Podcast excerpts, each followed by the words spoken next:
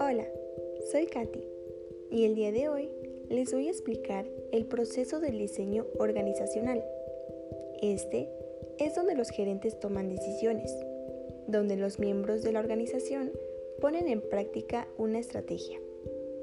Dicho proceso hace que los gerentes dirijan la vista en dos sentidos, hacia el interior de su organización y hacia el exterior de su organización.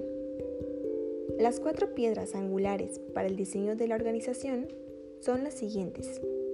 Número 1. La división del trabajo. Número 2. La jerarquización. Número 3. La departamentalización. Y número 4. La coordinación. División del trabajo. Según Smith, consiste en dividir el trabajo en operaciones o actividades más pequeñas y simples que se puedan diferenciar, para volverlas especializadas y las personas que la ejecuten sean expertas. Esta división va desde las áreas productivas hasta las directivas.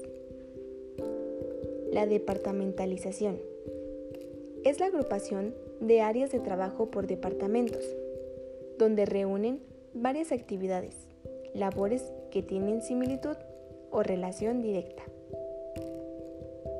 Pueden tomar decisiones más generales que abarquen varias funciones, afines sin entrar a detalle en cada una.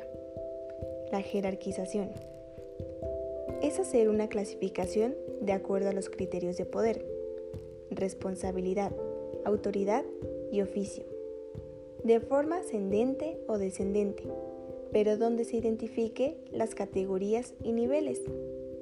La coordinación es procesar la información y con el conocimiento de toda la organización, transmitirlo a través de la cadena jerárquica.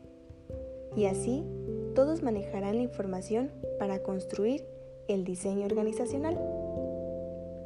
Las etapas de la metodología para el desarrollo de estudios organizacionales son visión del estudio, planeación del estudio, recopilación de datos, análisis de datos, formulación de recomendaciones, implementación y evaluación. Visión del estudio.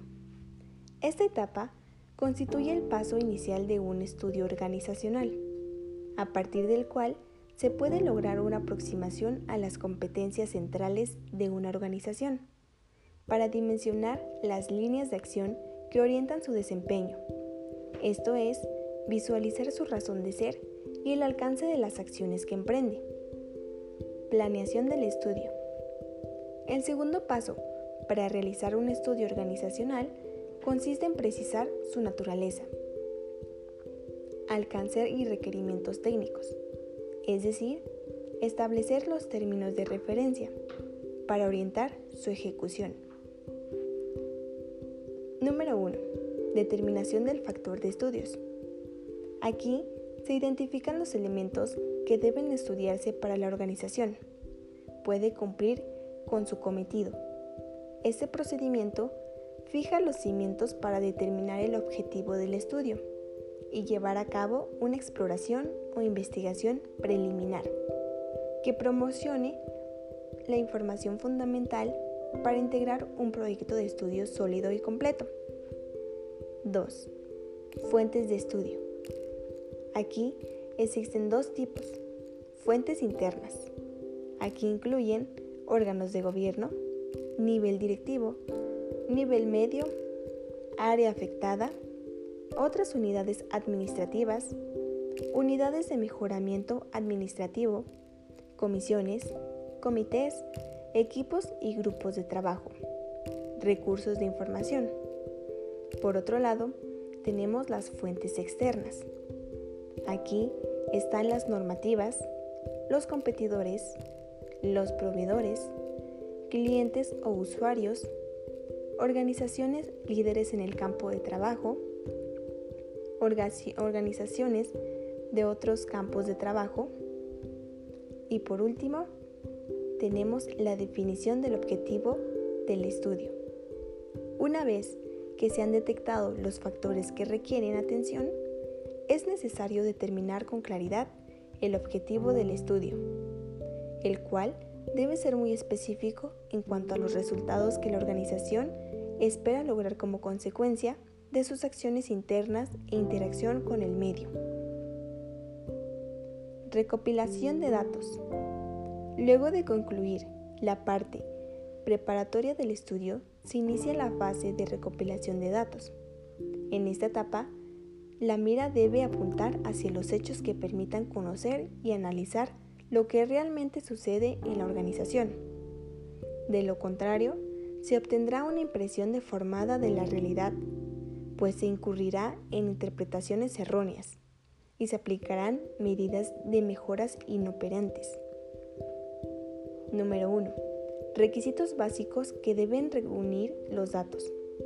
Para que los datos aporten elementos de decisión acordes con la realidad y se eviten dilaciones y un uso irracional de recursos tienen que ser específicos, completos, correctos, pertinentes, congruentes, susceptibles y, por último, análisis de datos. Una vez recopilados y registrados los datos, deben someterse a un proceso de análisis o examen crítico que permita precisar las causas del estudio y ponderar las alternativas de acción para su atención eficaz. Formulación de recomendaciones. Como resultado del análisis de los datos y de la formulación del diagnóstico, es posible elaborar propuestas de acción concretas, evaluar sus ventajas y desventajas y presentarles a manera de propuestas o recomendaciones con la búsqueda de opciones de mejoramiento. Administrativo se inicia la fase constructiva del estudio, la cual supone una labor inversa a la efectuada durante el proceso de análisis, es decir, los elementos separados y desagregados se combinan por medio de una labor de síntesis para formar nuevas unidades integradas en forma tal que promocionen respuestas adecuadas a las interrogantes planteadas a lo largo de la investigación. Implementación. La implementación de las recomendaciones constituye el paso clave para incidir efectivamente en la organización, ya que es el momento de transformar los planteamientos y las medidas de mejoramiento en acciones específicas para cumplir con el objetivo del estudio. La implementación es formada por las bases siguientes. Preparación del programa, integración de recursos, ejecución del programa. Y por último, tenemos evaluación.